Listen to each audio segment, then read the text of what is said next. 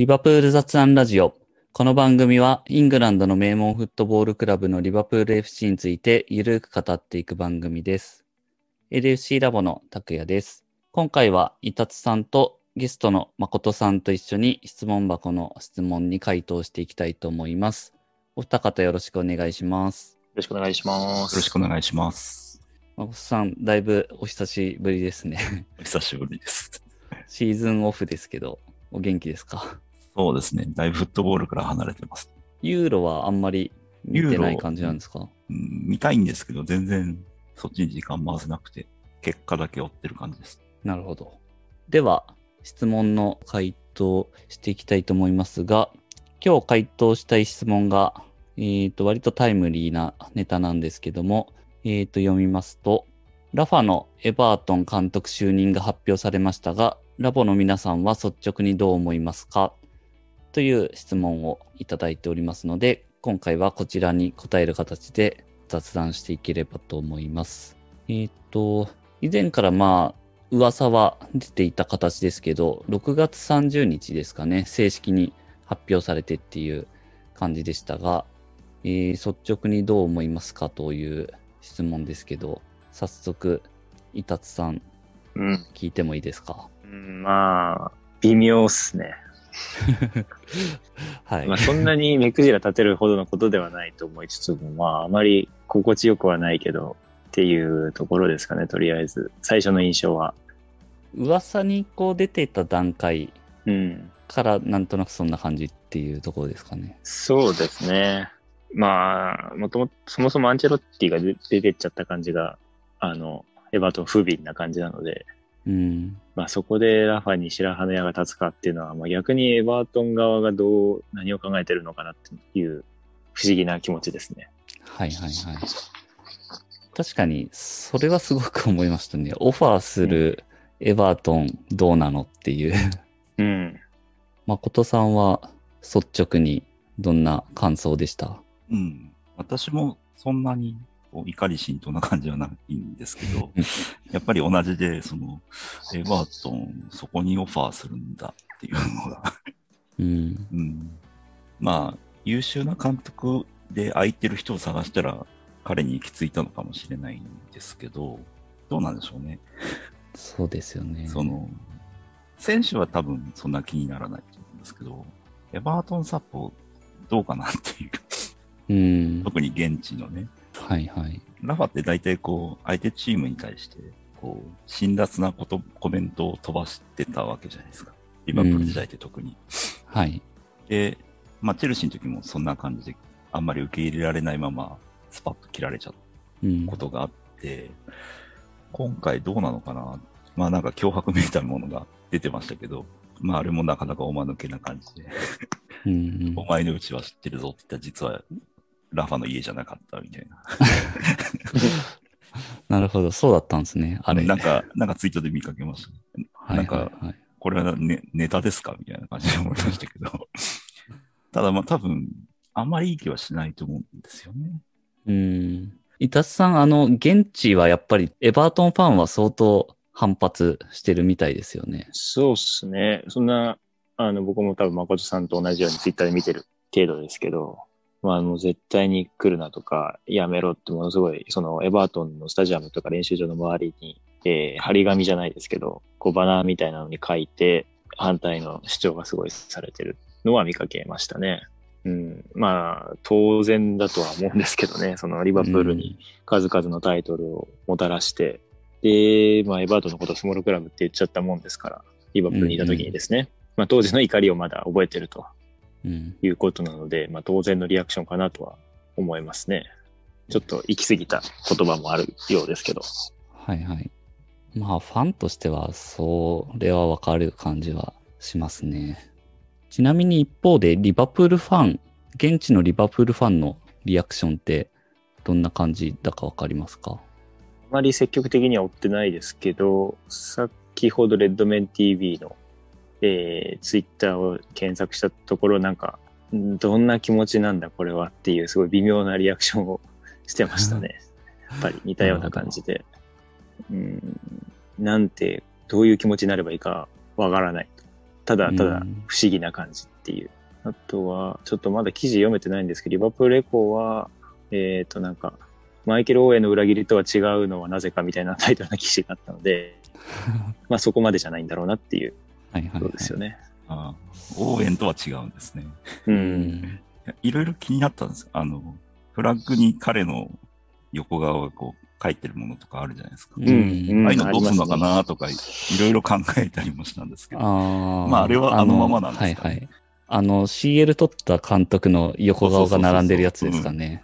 はいはい。そう彼のとこだけなんかバツ印とかつけるのかなとかいろいろこう思いい巡らして。やーどうなんすかね。個人的にはそれはしなくていいとうん思いますけど。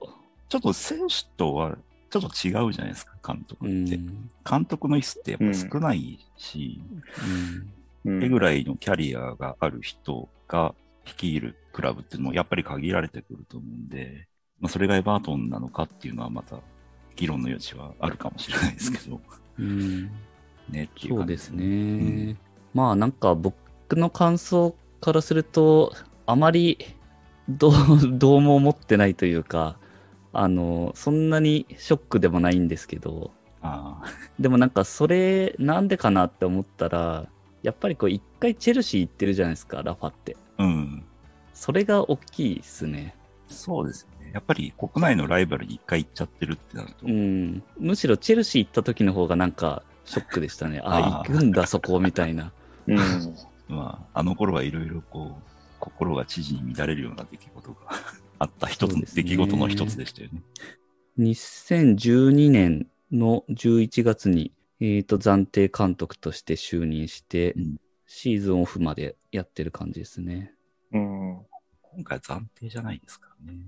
そうですね。ただまあ、エバートンのクラブとしての野心を感じるんですよ。はいはい。まあ、ここのところお金もちゃんと、ちゃんとした使い方をするようになってきてて、しっかりした監督も呼んで、さあこれからってところだったと思うんで、その方針は変えませんよっていう意思表示としてのラファはわかるんですけど、周りがついていくのかなっていうのは、まあ若干、周りっていうのはそのチームを取り巻く人たち、サポーターですね。うんはいはい。ここがまあ、順調にいけば有観客になるわけじゃないですか。うん新シーズンは。はいはい。そうですね。あの、強烈なブーイングが飛んでくることは容易に想像つくわけですが、うん。序盤のフリソンはね、はい、それで結果出したら変わってくるかもしれないですけど、まあ、マージーサイドダービーはすごい雰囲気になりそうですよね。どうなんでしょうね。ちょっと楽しみですね。怖いもの見たさみたいな感じが。ありますけど、それなりに強くなってくれるならいいかなと思ってますけどね。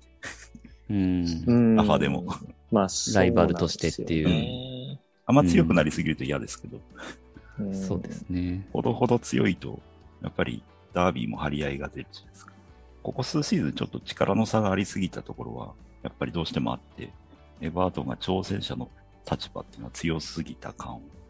まあ彼らはそうは思ってないかもしれないですけど、そうですね。うん、ちょっとそんな感じもあったので、そろそろこう、いやいや、ここの縄張りは俺だよっていう、エバートンのね、気概みたいなものを見たいし、っていう気もするので、そうですねまあそういう意味では強くなる分にはいいのかなと思ってますけど。まあ、確かにライバルとしてうん、強くあってほしいっていうのは、そう。なんかこれも、でも、なんかすごい上から見せたなって言いながら思ってて、うん よろしくないなと思うんですけど。まあでも、リバプール目線から見れば、まあそうですよね。そうですね。僕らはまあ、リバプールファンとしての意見っていう点でいけば。まあ、ダービー熱くなるのはいいけど、もう選手は壊さないでほしいなっていう、まあ、そこはね、未だに根に持ってるっていう。まあ、彼らもあまり狙ってやってるわけではないから、っうん、て思うようにはしてるんです、私は。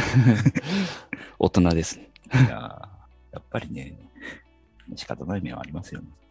うん。まあ、ラファ、ラファ的には、やっぱり求められれば行くよねっていうのは、なんかうんまあ僕が感じたことではありましたね、今回の件については。それは多分あるんだと思うんですよ。幸い家もあるし。それも大きいですよね。うん。よっぽどあの街好きなんですね、あの人。うんそういうことですよね。だってもう離れて相当経つに売ってないんで、うんすごいですよね。すごいですよねうん。家があるっていうのは、あんまりちょっと詳しく知らないんですけど、家族が住んでるわけではないんですかね。家を所有しているっていう。どうなんでしょうね。いや結、構まあさすがに、うん。ずっとそこに住んでたわけじゃないと思いますけどね。ですよね。めちゃくちゃこう、うん点々としてるじゃないですか、その後。うん。うん。さす、入荷するの時通ってないですよね、さすがにね。うん通ってたのかな、い通やーってたらすごいな。でもまあ、海外もね、いろいろあの後やってるんで、まあ、その間は多分空き家だったんですかね。貸してたのかうんなわかんないけど。ただ、お子さんが結構大事な時期、育つ上で大事な時期過ごしてたっていうのがああ、大きい要素みたいですね。それはありますよね。確かに確かに。だって、ジェラードのお子さんたちだって、アメリカにはついていかなかったでしょ？ロスに行った時。はいはい。学校休みの時は来てうんましたけど、そうですね、そうです。基本学校はそのままリバプールの学校に行ってたはずなんで、うん多分そういうのあるんじゃないですかね、やっぱり。まあそうですよね。うん。まあラファに限らず、そういう選手、監督の移籍とかは、家族の環境っていうところも結構、あその選ぶ上での重要な要素には間違いなくなってるでしょうからねいいと。思いますね。あの、うん先日アップしたアドリアンのインタビューも、はいはいはい。やっぱりそういうこと言ってて、うん、そこ大事なんだよな。ですね。単身だったら好きな放題選べるかもしれないけど、うん。家族がいると、やっぱり家族が居心地いいかとか、そういうとこ大事なんだろうなっていうのは思いますうよね。やっぱりん。ですうね。んはい。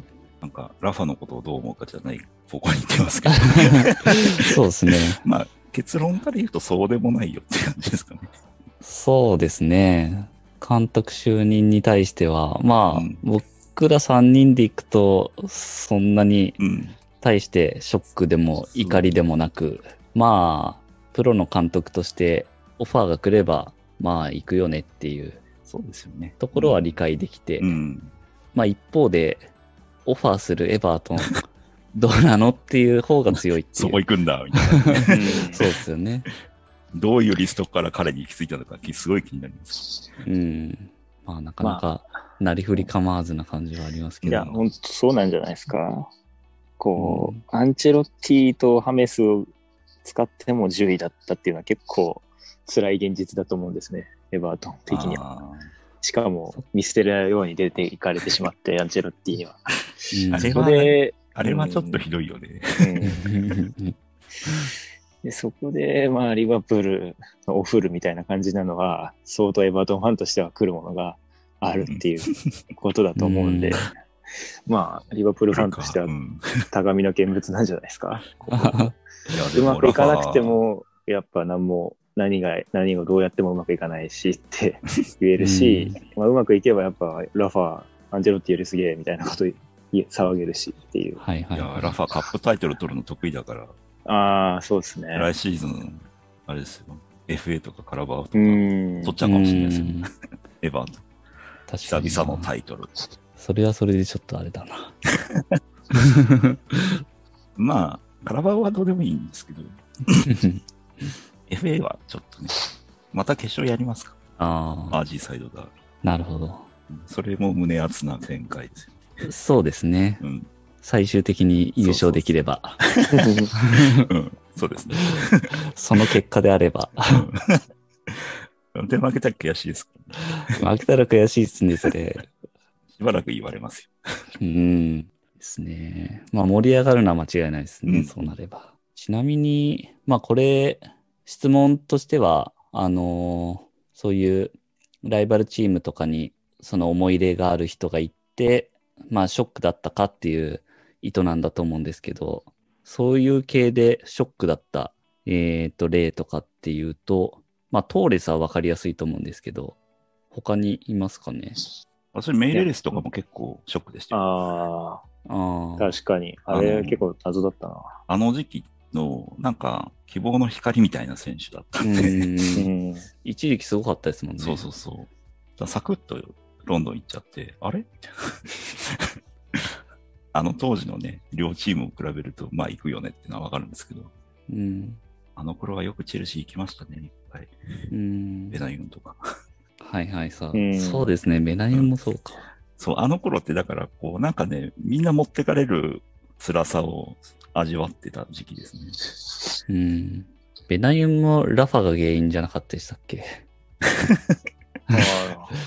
結構関係性悪かったらしいですね。ラファはね、いろいろ揉めるんですよ。うん。ジェラード、キャラガーと揉めるぐらいですからね。イタスさん他になんかあります？そういう系で。普通にアンジェロッティがエバートン監督になったのが非常に悔しかったですね。アンジェロッティかなり好きな監督なので、っていうのもこう、ミラン、パリ、レアル・マドリードって全然タイプが違うめんどくさいオーナーがいる中で、全てで結果出してる本当にすごいなって、こう、他チームだけど好きな監督だったんで、なんでエバートンなんかにって思ったんですよ、ぶっちゃけ。それはわかります。で、で、まあ、そんなアンチェロッティですら結果を残さなかったエバートンというクラブはすごいなっていう。何が一体中にあるんだっていう、まあ、アンフィールドでは負けましたけどね。まあ、お客さんがいなかったんで、ノーカンということにはしたいですけど。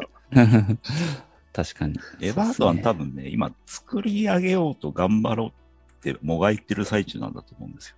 だからなんか、選手買ってきてはなんかうまくいかずが、ここのとこずっと続いてるじゃないですか。うん。うんお金、羽振りが良くなって、いい、結構な移籍金を払うようにはなったものの、取ってきた選手がなかなかうまくはまらずっていう感じが、うん。ここ2、3年続いてる印象があって、それをアンチェロさすがのアンチェロッティも苦労したんだなっていう気は、多分この後も頑張って投資し続ける必要はあるんじゃないですか。本当に強くなる。そこをアンチェロッティの元でやれたら、すごい嫌なチームになってたと思うんですけど、う。うんん。ラファでどうなるかなって感じですよ。うんなるほど。はい。ということで、えーっと、ラファ・ベンテスのエバートン監督就任について、えー話をしてきましたが、聞いてる皆さんはどう思ってますでしょうか？感想など、えー、ツイッターで、えーお寄せいただければと思います。この番組はリバプールを日本一応援するのが楽しい欧州サッカークラブにというミッションで運営している LSC ラボがお送りしました。それではまた次回。